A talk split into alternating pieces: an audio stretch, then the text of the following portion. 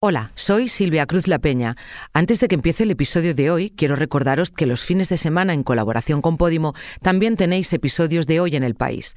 Mañana os ofrecemos un análisis de las noticias más destacadas de la semana y el domingo el hip hop en guaraní de dos artistas paraguayos que se convirtió en vehículo para tomarle el pulso a las calles del país y para aprender su idioma.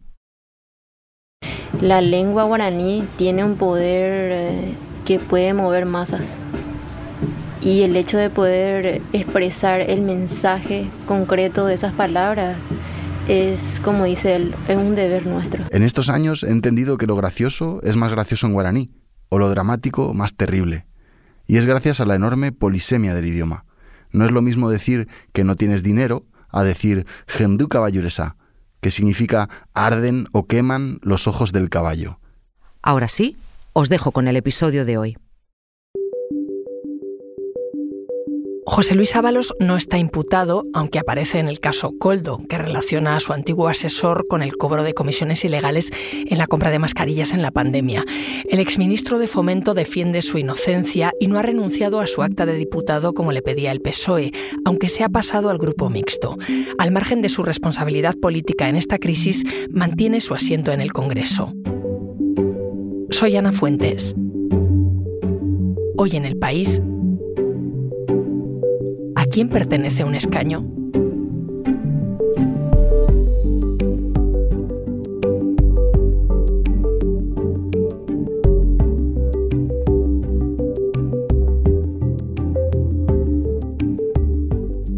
Hola Natalia. Hola Ana. Natalia Juncker escribe de política en el país.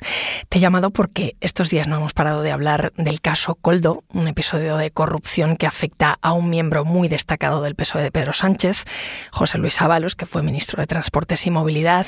Recordamos, todo empieza cuando se detiene al asesor de Ábalos, a Coldo García, por supuestas mordidas en la compra de mascarillas las primeras semanas de la pandemia.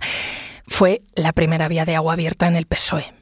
La Comisión Ejecutiva Federal del Partido Socialista ha decidido en su reunión de hoy, de esta mañana, por unanimidad, solicitar a José Luis Ábalos la entrega de su acta al Grupo Parlamentario Socialista.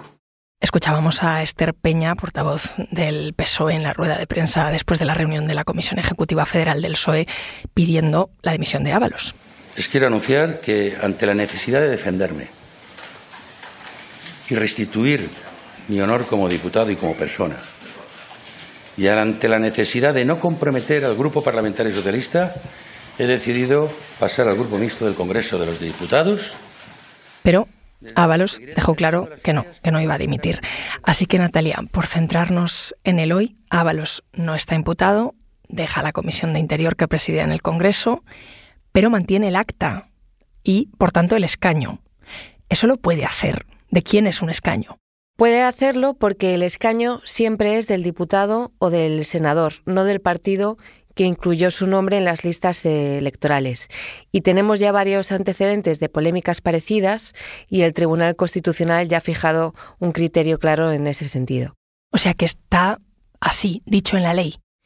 Efectivamente, el artículo 23.1 de la Constitución consagra el derecho de los ciudadanos a participar en los asuntos públicos por medio de sus representantes y, por tanto, la permanencia de los representantes depende de la voluntad de los electores y no de la voluntad del partido.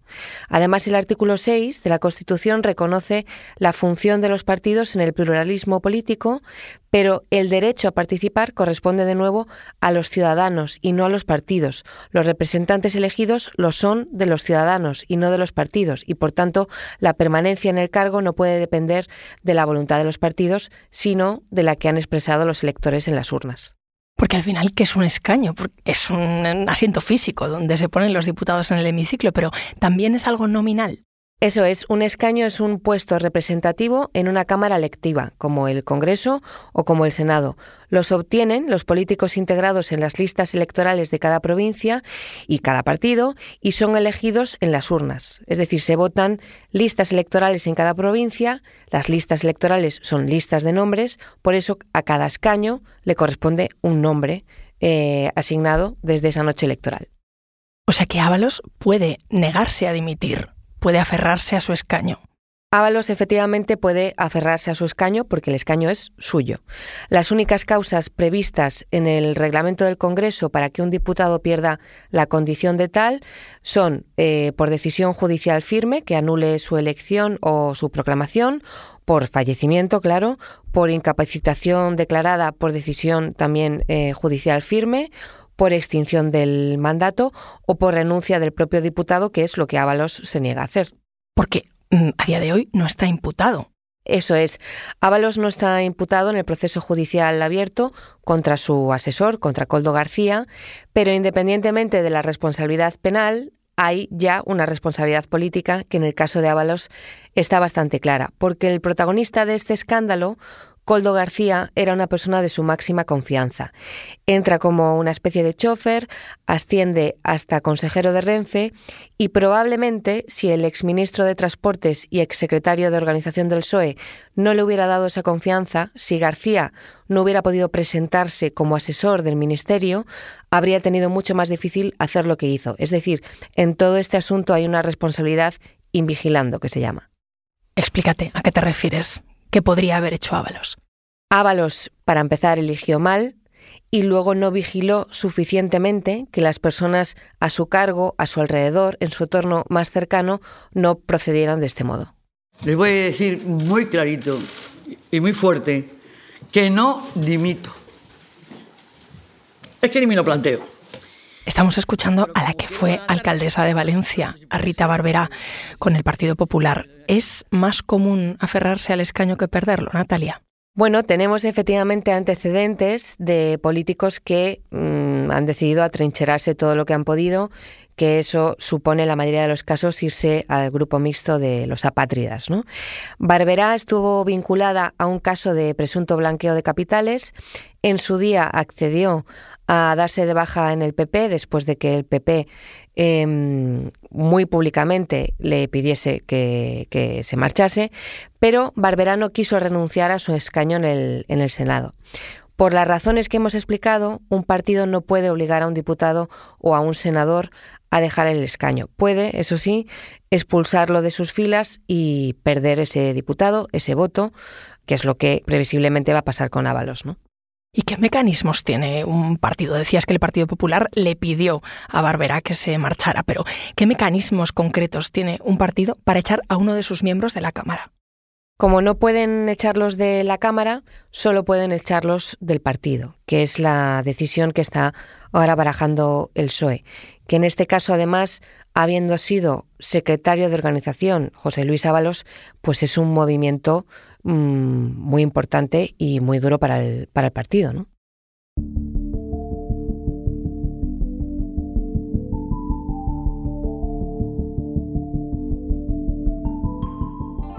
¿Tú recuerdas, en todos los años que llevas cubriendo política, algún caso en el que se haya quitado un escaño a alguien?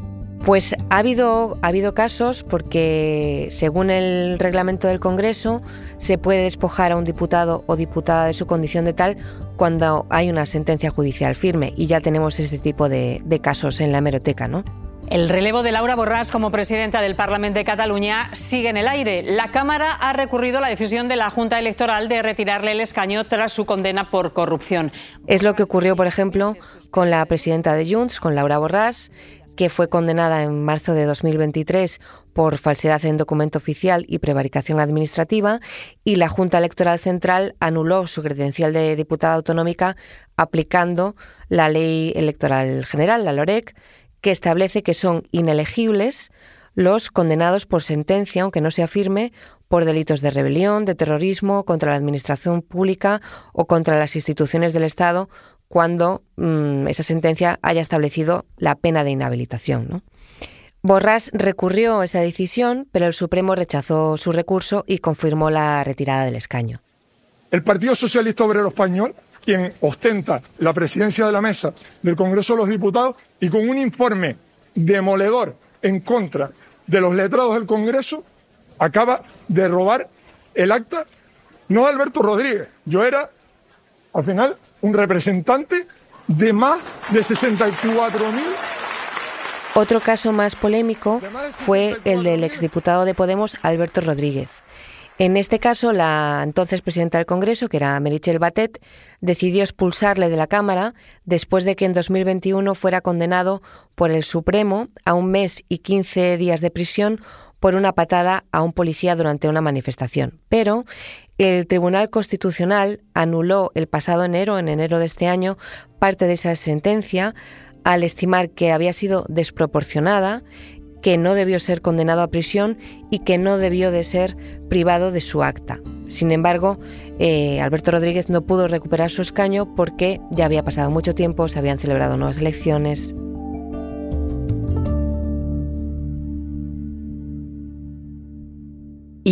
Qué beneficios perdió? ¿Qué beneficios conlleva un escaño que uno pierde automáticamente cuando se le quita?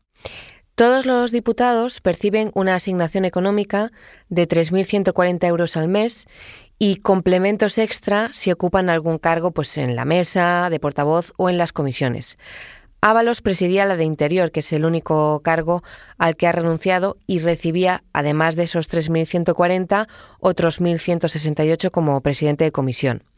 Luego, además, los diputados tienen derecho, según el reglamento de la Cámara, a otros ingresos para el cumplimiento de su función, como por ejemplo una cuantía mensual de 2.000 euros para los diputados de circunscripciones distintas a Madrid, de 963 para los electos por Madrid, una tarjeta de taxi con un límite mensual de 3.000 euros, un iPad, un teléfono móvil y en el caso de los miembros de la mesa, los presidentes de comisión y los grupos parlamentarios pueden proponer el nombramiento de personal de confianza para apoyarles pues, en el ejercicio de su función. Ahora me sigues contando, Natalia. Enseguida volvemos.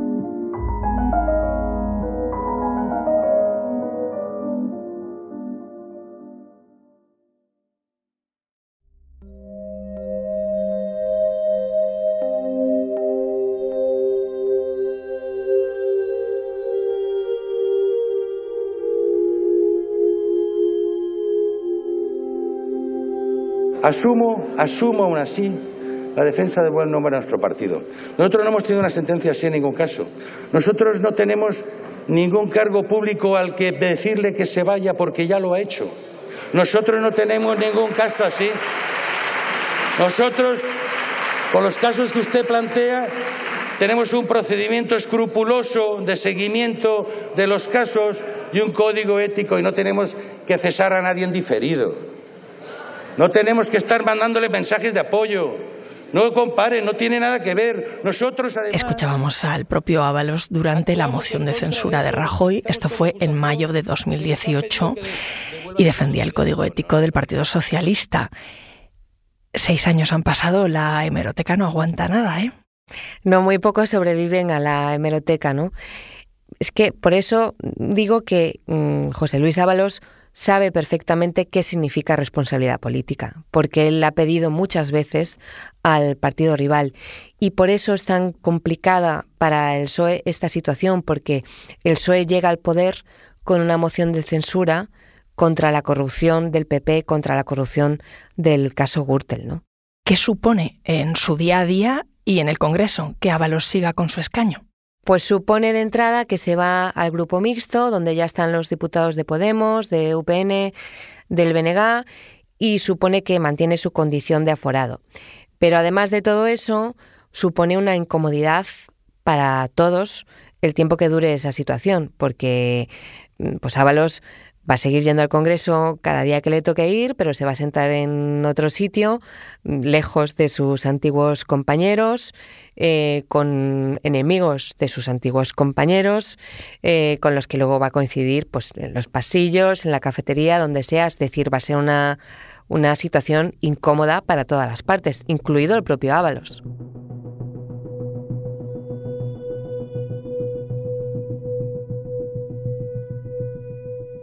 Me decías que está aforado.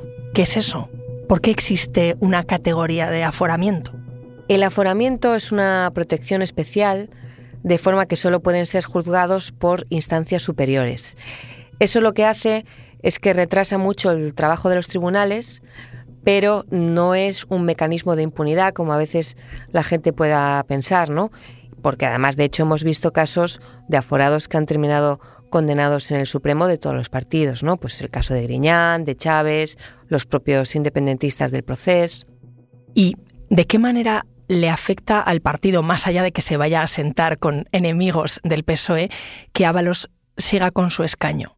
El PSOE pierde un escaño, se queda en 120 y el voto de Ábalos podría influir en las, en las mayorías simples y en, las votaciones que, vaya a haber en los plenos, aunque no es previsible que Ábalos vaya a utilizar ese escaño y ese voto contra su partido. ¿no?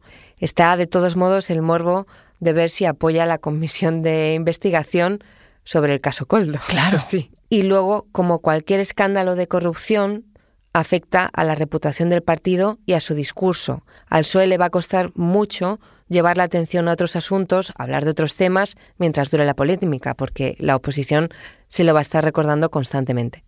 Eso eh, de dónde se marcha, pero ¿y dónde se va? ¿Cómo se ve afectado? Si Ábalos se va al grupo mixto, ¿cómo afecta a ese grupo? Todos los grupos parlamentarios reciben una subvención por grupo y luego por diputado eh, electo.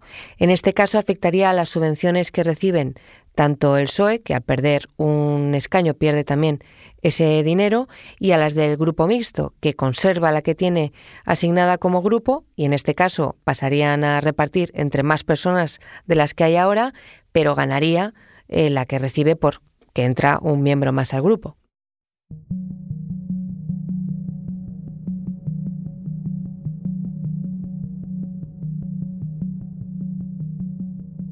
Si Ábalos hubiera dimitido, o, en caso de que se arrepienta, ¿el PSOE podría recuperar su escaño y entregárselo a otra persona? Según el artículo 164.1 del régimen electoral general, en caso de fallecimiento, incapacidad o renuncia de un diputado, el escaño será atribuido al candidato o, en su caso, al suplente de la misma lista a quien corresponda, atendiendo a su orden. Es decir, se correría la lista y entraría el, número siguiente en la lista del PSOE a las elecciones generales.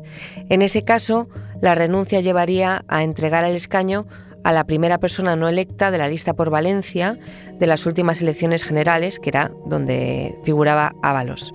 El relevo correspondería a Ana María González, elegida alcaldesa de Yaurí en las pasadas elecciones municipales y con notoriedad por una condena por conducir ebria en abril de 2021. Vaya. Y, oye, si se demuestra que Ábalos no tiene ningún tipo de implicación en el caso Coldo, ¿volverá a su sitio? ¿Al escaño en el PSOE? Podría volver si el PSOE le, acepta de nuevo. Ahora mismo está suspendido de, de militancia. Si la investigación avanza y él sale fortalecido, pues es un escenario que podría darse. Pero ahora mismo todo indica lo contrario, porque la relación con el PSOE de Ábalos se ha roto. Gracias, Natalia. A ti.